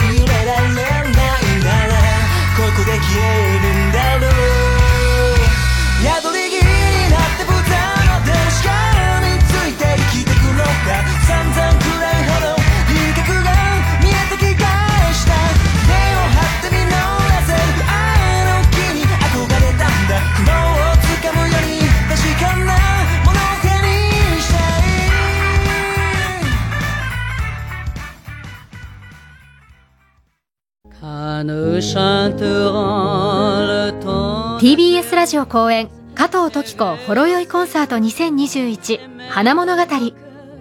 温かい歌声でじっくりと心にしみる名曲の数々を聴きに来ませんか？歌を大きな花束にしてあなたに届けます。座席はソーシャルディスタンス形式で開催します。12月10日横浜館内ホール。12月25日26日ヒューリックホール東京。チケットは各コンビニで販売お問い合わせは03-3352-3875トキコプランニングまで火曜じゃん爆笑問題カーボーイさあ、続いては。怒りんぼ田中裕二。はい、こんばんは。田中裕二ですから始まるいかにも田中が起こりそうな事柄を皆さんに考えてもらって、えー、それを私田中が3段階で評価いたします。えー、ラジオネーム、ガンジスガ 久々だと思うですね。ガンジスガえー、友人から8年ぶりに連絡が来た田中です。うん、先日、知人の結婚式以来、うん、8年間連絡がなかった友人から突然 LINE が来ました。うん、届きました。うん久しぶりだなと思いつつも、うん、内容を確認すると、不鮮明な、不鮮明な鳥の画像と、うん、この、この鳥の名前わかる？という一文だけでした。意味が全くわからなかったのですが、久しぶりに連絡を送った友人の気持ちに応えたかったので、うん、写真と似ている鳥をネットで検索をしてみることにしました。うんうん、すると、鳥の種類までは分からなかったんですが、色や尻尾の特徴から、トンビ以外の猛禽類であることが 調べがついたので。すごいな。トンビ以外のそれを LINE で返信しました。すると帰ってきたのは、そんなこと分かってるよ ちゃんとした名前が知りたくて田中に連絡したの？という返事でした。なんだよ、それ。はぁ画質の荒い写真で、鳥の名前までわかるか大体俺は、鳥のことなんか詳しくね。ね詳しい。なぜ俺に鳥のことを聞いた？俺は鳥か博士はおるか、動物博士すら名乗ったことはない！それに、8年ぶりに連絡してきて一体どういうつもりなんだ？家族は元気とか、オリンピックすごかったねとか、コロナで仕事どうよとか、他に聞くこといっぱいだろ日頃から連絡を取ってるならまだ理解できるが、鳥の名前とか、さあ8年ぶりに聞くんじゃねえよ。考えても答えが出るものではないので、ごめん、鳥の名前わからないわ、と返事をすると、既読がついた後、そのまま何も返ってきませんでした。ひどい。よね、あのですね、はい。このままでは多分我々の関係は終わります。こちらからはできる限り手を尽くしたつもりです。怒りたいのを抑えて鳥のことを調べましたし。結果そちらの納得いく答えは用意できませんでしたが、不条理なる振る舞いに対して、なぜかこちらが謝りました。会話のキャッチボール的に考えれば、あなたの方に今ボールが行っていると思うので、現時点でこちらから連絡する以上はこれ以上何もありませんし、おそらく次にあなたが連絡してくるのは、再びあなたの元にあなたの興味を引く鳥が現れた時のことでしょう。しかしそれは一体いつのことになるんでしょうね。案が早いのかまだ8年後か。それよりもっと先なのかっていうか死ぬまでないんじゃないんですか？鳥よ鳥よ鳥たちよ教えてください杉田薫なしって最後。取り乱してすみません。うまいな。田中さんこれってムカついやきます。超ムカつくでしょ。なんだよ、こいつ。なんなんだろうね。鳥。うまいよ、文章が。鳥のさ、名前ってそんな知りたいのかないや、してかかも知りたいのかねじゃないよね。うんまずさ、知りたかったとしてもねなんで唐突にも鳥に詳しくもないやつに。ねなんでこの鳥勘何違いしてんのかな鳥にやたら詳しいっていう。怒るって逆ギレするっていうさ。うん この鳥の名前わかるってなんだよっていうさ。こういうこと結構あんだろうね。ねだから、そうなのよ。LINE とかメールとかってやっぱ、その辺がさ、ねうん。なんつうの面と向かって話してるわけじゃないから、そう全然意味合いわかんないんですけど、そうなんだよねことあんだろうね。急に、急に来たりするからね。えー、これはラジオネームがない人ですけれども、はい。こんばんは、50代専業主婦の田中裕二です。一月前の午後、敷地内の電線でカラスがカーカーと、けたたましく鳴いていたんで、何事かと思いカラスの視線の先を見ると、カラスの視線の先見た。よくわかるね、そんなね、ねカラスの視線の先を見ると、隅の、庭の隅に、野良猫らしき生き物が、うん。ガーデニングが趣味な私。うん。芝生の上に野良猫、野良猫にうんこをされたことが何度かあったので、これはやばいと思い、勢い勇んでその生き物に近づいたら、なんと、猫ではなく、ハクビシンではありません。あらへえ。すぐに逃げていくと思ったら、こちらを見て、シャーッと、牙を出して威嚇してきました。怖いね。うん。私も初めてのことで怖くて、ほうきを振り回していたんですが、なかなか敷地の外へ出てくれなくて、その時一緒に庭にいた同居人のおば、えー義理の父親の妹で居候だそうです。が、何を思ったのか、玄関のドアを開けてしまいました。と、ハクビシンが家の中に。え？はぁなんで玄関開けたんだよ！と思いながらも、自分も動転してハクビシンを追いかけたら、洗面所に入り込んだので、すぐさまドアを閉めて閉じ込めてしまいました。その後どうしていいかわからず、とりあえず警察に電話。一応来てくれるけど、市役所に連絡してくださいと言われ、電話して一連の流れを説明しましたが、市役所の担当、農林水産課の親父の対応に超ムカついた。何？親父。なんで追いかけ回しちゃったのかな？外に逃がせないの？そんな、ドア開けたら外に出るかわからないし、家の中どこに行っちゃうか。とにかく威嚇していてこ怖くてドドア開けられません！と、とにかく、何とかしてほしいと訴えたんですが、その市役所の親父は、うん、窓開けて外に逃がせないの？そんな追いかけ回さないでそっとしてやればよかったのな。はあ。お前は何度も経験してるかもしれないが、私は生まれて初めてのハクビシンと対峙したんだよ。追いかけ回せばすぐに逃げていくと思ったんだよ、うん、うちのクソババアが家のドアを開けなければ、家の中に入らなかったんだよ。と思いながらも、じゃあどうすればいいですか？と切れ気味に聞くと、一応担当の者、かっこ、狩猟資格がある人。うん、一応担当の者に確認してみるけど、今日来られるかわからないよ。は？あ今すぐ来てほしいんですけど。とのやりとりで、うん、まあその後おまわりさんも来てくれたし、うん、狩猟担当の方も内容を聞いてくれたし、うん、まあ一見は落着したんでよかったんですが、その市役所の電話に出た親父田中さんこれってムカつきますいや、ムカつきますよ。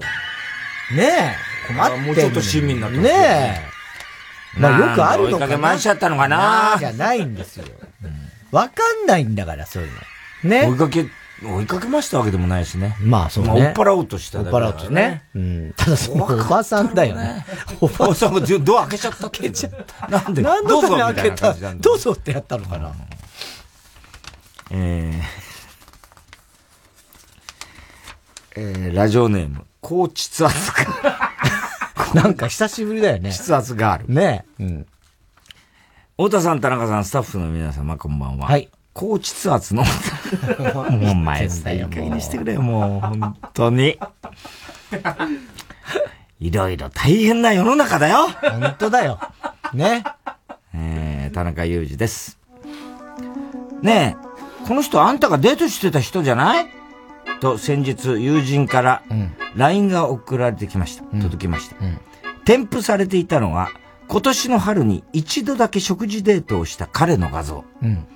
少年のような笑顔が印象的で、気遣いも完璧な素敵な人でしたが、うん、仕事がとても多忙な方ですれ違いになり、うん、結局、疎遠になってしまいました。そうだよ。もう全然連絡取ってないけどね。どうしたの？急に、と返信すると、さらにメッセージが送られてきて、そこには、ツイッターの URL が添付されていました。URL を開くと、そこにはあるユーザーの告白ツイートでした。私はその内容にとてもショックを受けることになるのです。はあ、そこには、デートしていたその彼が、うん、ツイッターで、裏垢男子として偽名を使い、うん、声をかけた女の子とのハメ撮り動画を、某サイトで販売しているとの内容が。すごいね。裏垢男子の写真はスタンプなどで隠されており、うん、全貌は確認できないのですが、うん、ほくろの位置など細部にまで似ていて、うん、これ本人じゃね、うん、というレベル。うん、正直真相はわかりません。うん、憶測かもしれません。ただ、気持ちを叫ぶことができるのであれば、うん、あっぶねーあっぶねーいや、本当にね。私の人生、サイコパス、ええ、総当たり戦かああ一生消え消えないデジタルタトゥー残すとこだったわ。ねネタ作るために恋愛してんじゃねえんだよやんなくてよかった、やんなくてよかった、やんなくてよかった、やんなくてよかったねえ。男を見る目はどうやったら育つんですか？わかんない、ね、田中さん。ええ、もうこれって悲しくないですか？いやもう悲しいし怖いしね。これは超ムカつくでしょ。やんなくてよかった。いやー、危ないよね。どこにそんな罠が潜んでるかわかんないよね。でも。お前の方も、隙があるぞどうもまあね、うん、すごいな裏垢男子って何なんだよ。何は男子みたいな言い方してねえ。裏垢。何は男子もすごい立川男子以来だよな、そうだね。男子。何は男子、うん、ね。えー、おはぎなどは郵便番号 107-8066TBS ラジオ火曜ジャンク爆笑問題カーボーイメールアドレスは爆笑アットマーク TBS いい何は男子です。えー、住所氏名も忘れなく。ね、立川男子さん。おこりんぼ田中裕二のコーナーまでおはきメロマしております。えー、デビュー25周年、おもう25周年記念トリビュートアルバムスピードスピリッツからビッケブランカでホワイトラブ。果てしないあの雲の彼方へ私を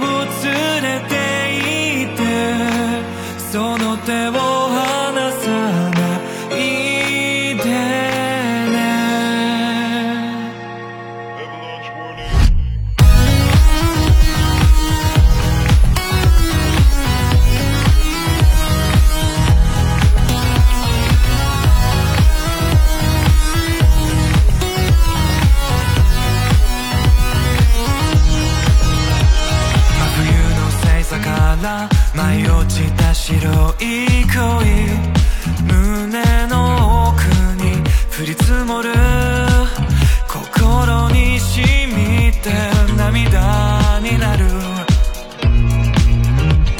仲間とは違うサインで呼び合うたび強くなれる。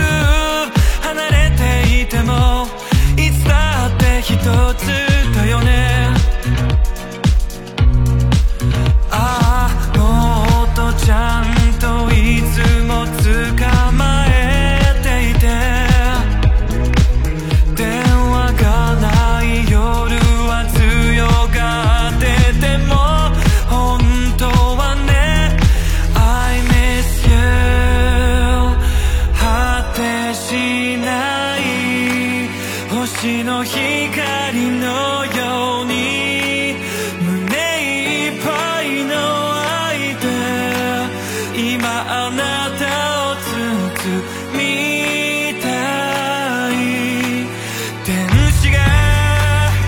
くれ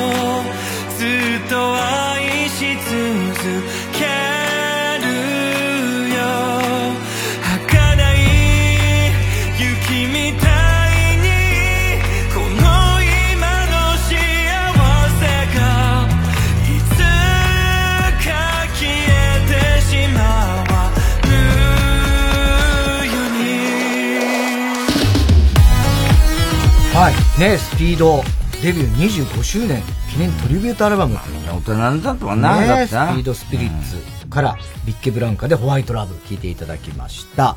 さあ、続いてのコーナー行きましょう。知らないの？久しぶりだね。私、田中の娘が使う HA、はとかノーベン。どういう字なんだか忘れちゃったよ。オリジナルの流行り言葉使ったもう終わってるんだと思って。星崎の考えてることって本当わかんないよ。そうだよね。終わったと思ったよね。リスナー的にも困ると思うよ困るよねにね。もう、もうさ、独裁者すぎない？やってることがさ。ひどいよね。まあね、確かにね。久しぶりすぎるよね、確かにね。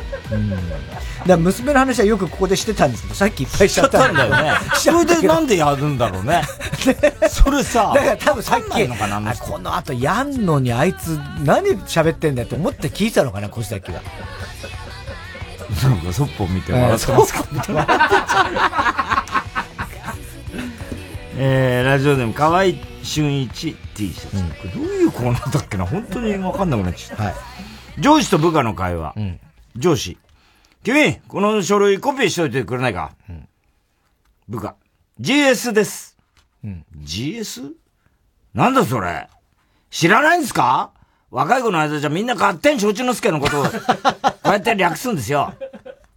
新しい、使い方は新しいけど、言葉自体はめちゃくちゃ古いな。古いよね。合点承知の助は言わないから。ね。こういうコーナーですよ。ね。流行語大賞もあってことでってことなのかな。もう一回。違う。なんか流行語大賞とか、ほら、最近ノミネートが、ね、若い子の、ギャル語ギャル語とかあるから、ってことでってことなのかいや、違うと思う。哲学的全然だよ。お前だろ、むしろそれ。もっと受けろよ。もっと受けろじゃん。そんなこと言うな。サハラサザンカ。はい。家探しをするカップルの会話。うん。ねえ、住む家見つけ、決めた？あー、カンガルー、カンガルー。カンガルー？知らないの？考えるってこと。わかる？だって聞いて。例えばこういうのはどうかな？こらいいけど、それわらび。え、何？知らないの？これはいいけど、それはないってこと。オーストラリア住みたいの？なんだそれ。えー、ラジオネームストレンジラブ。うん、夏休みの宿題の作文を書いてる友人同士の会話。うん、A。僕さ、文心でいいのかな文心、踏み心じゃなくて。いいの？どっちでもいいんだ。うん、文心がないんだよね。絵心みたいなことね。うん。いや、ちょっと、余計なこと言う。いや、ごめん、違う。いや、だからその文心。いやいやいや、ちょっといい、いい、いい、今は黙ってる。ああ、ごめんなさい。ごめんなさい、ごめんなさい。はい。僕さ、文、文、文心がないんだよね。文心？知らないの？絵心の対極だよ。最悪だわ。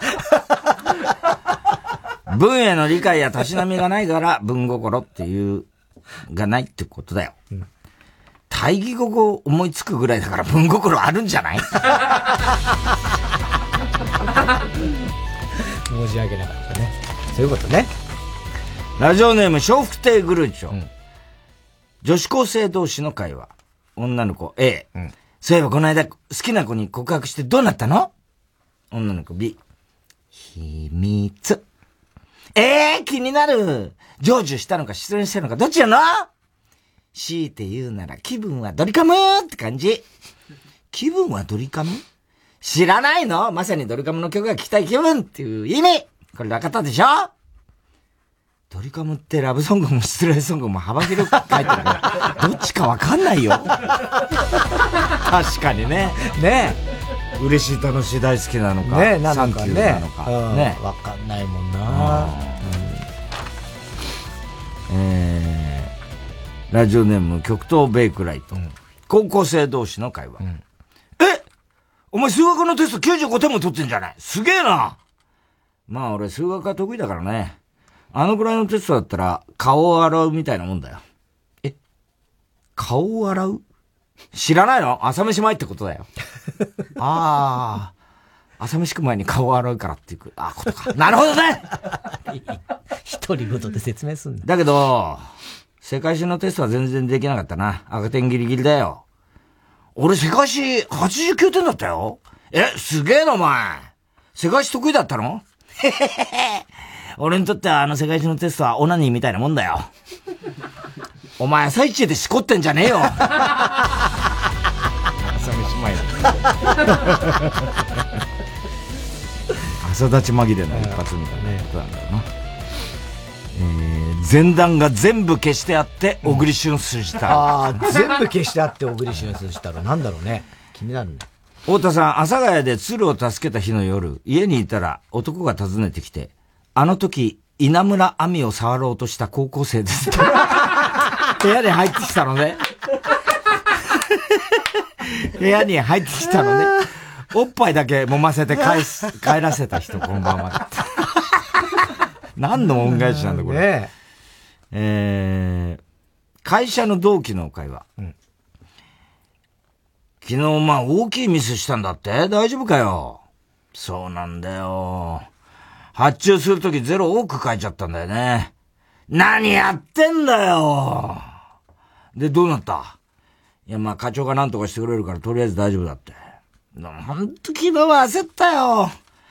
確認して気づいた時にはもう、顔面雷電、顔面雷電湯沢殿下だったよね。は？顔面雷電湯沢殿下なんだよそれ。知らないの？顔面蒼白って意味。いや、世紀末ならデーモンかかってよくない？ライデン湯沢。ライデン湯沢ってね、世紀末のね、ええ中の人ね、中の人つか、メンバー。中の人着ぐるみじゃないから、あれ。メンバーね。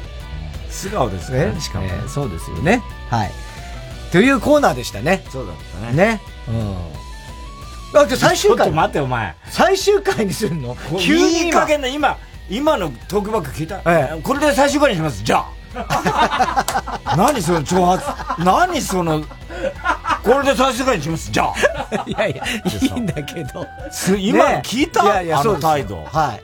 ご指摘今ね。ええー、どういうことなの？じゃあって何？じゃあって何？そんな言うんだ、独裁者とまで言われるんだったら。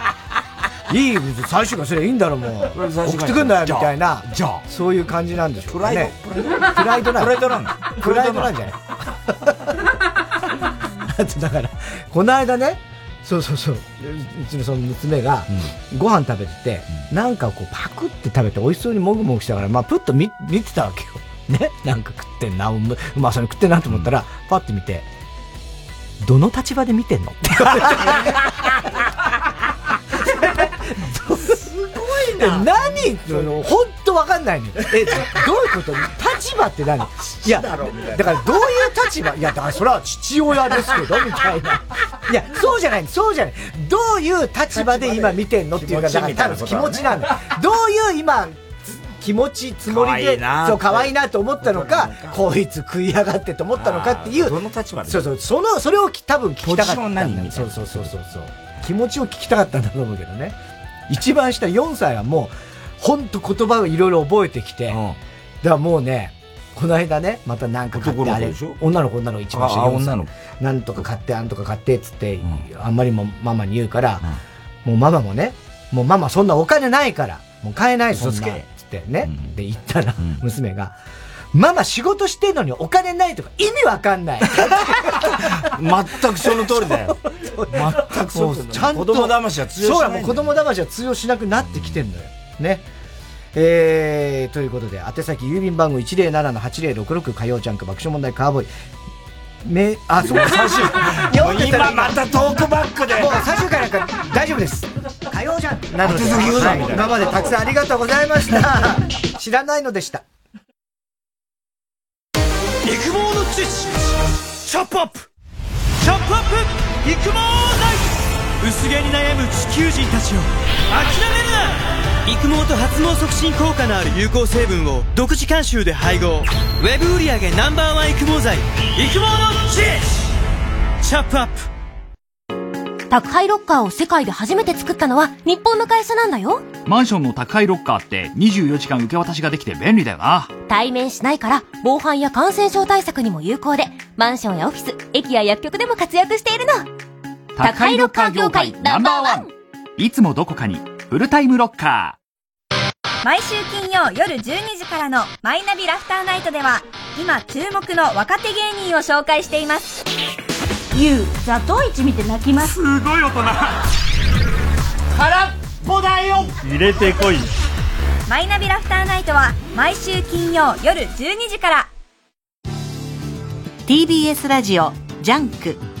この時間は小学館、中外製薬、三話シャッター、チャップアップ育毛剤フルタイムシステム他各社の提供でお送りしました。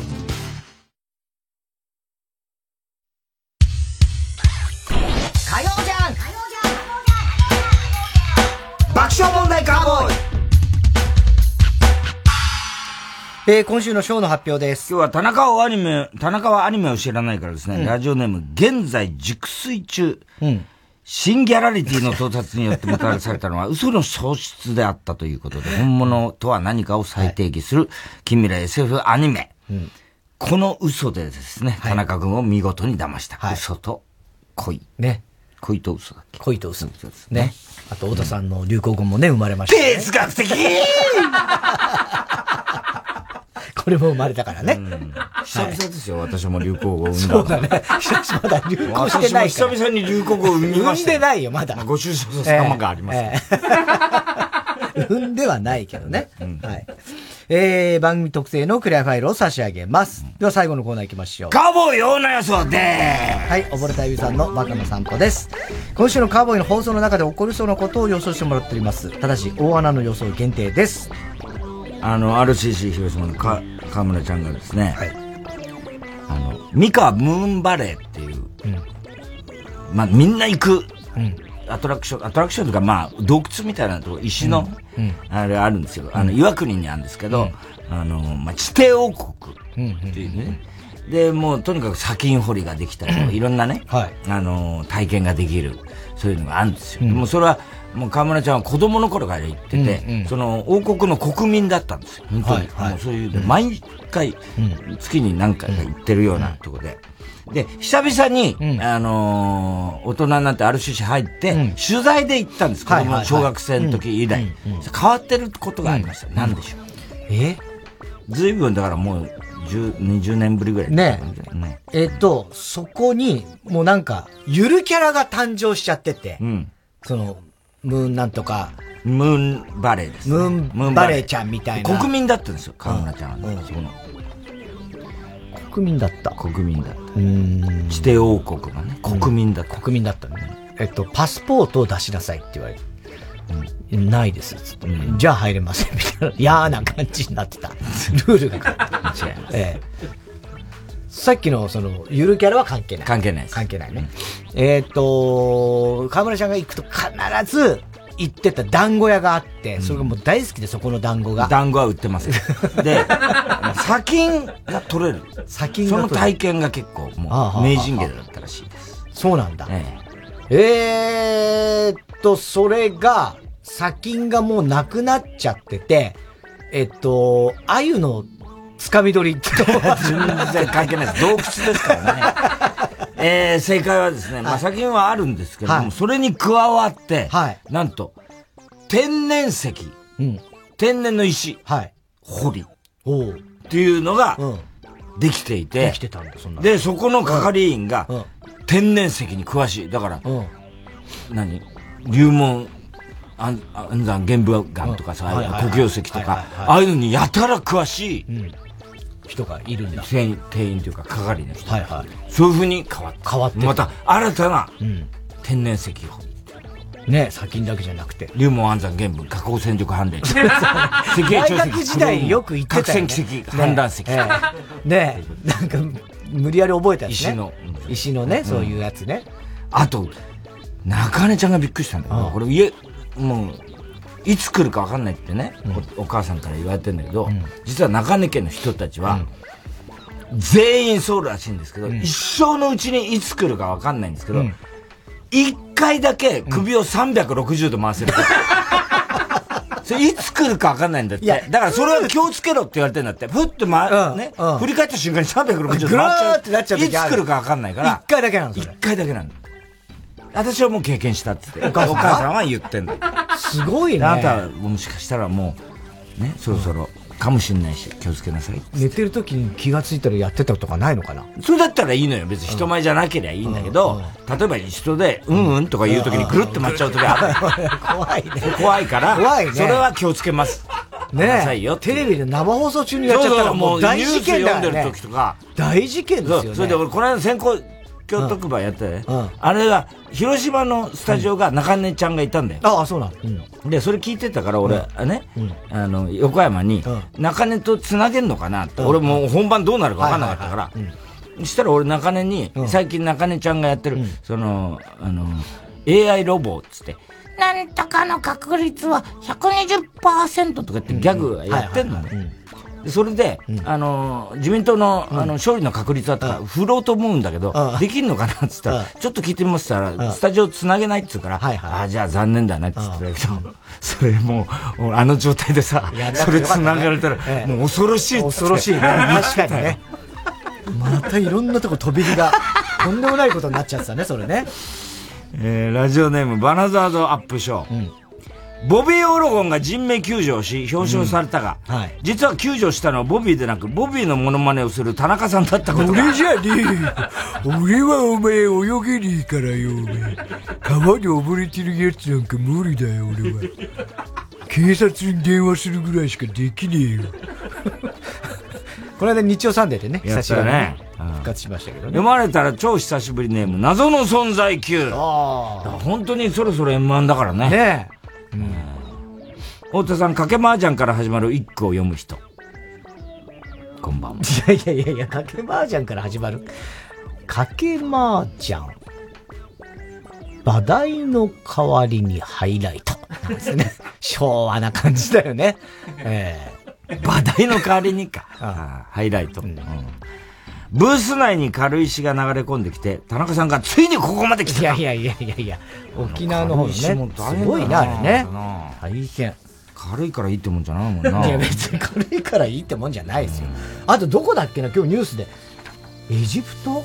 だからどっかですんごい雨で、うん、で、鉄砲水とかになって、大変な被害出たんだけど、それでなんか水がブワーってすごいことになって、サソリの大群が、住宅街の方に来ちゃって、怖すごいんだって。刺されたら。パニック映画じゃん。そう、1時間以内に、なんか、血清を。打つみたいなことしないと、死ぬ可能性があるぐらい、猛毒のサソリが、大量に大群が来ちゃってるっつって。大変だよね。大群だから大量だけど。そこはいいじゃん。ねえ。どうすんの？逃げ回ってんのかな？いやー。ダチョウさんとか大変、わーなて。ダチョウさんとかそういうレベルの話じゃないんですよ。ね。南部さんとか。えー、南部さんね。ダチョウクラブのね、もともといたリーダーですよ。ね。えー、田中アニメを知らない、来週のね、お題なんですけども、12対戦。はい。この、嘘のあらすじをお待ちしております。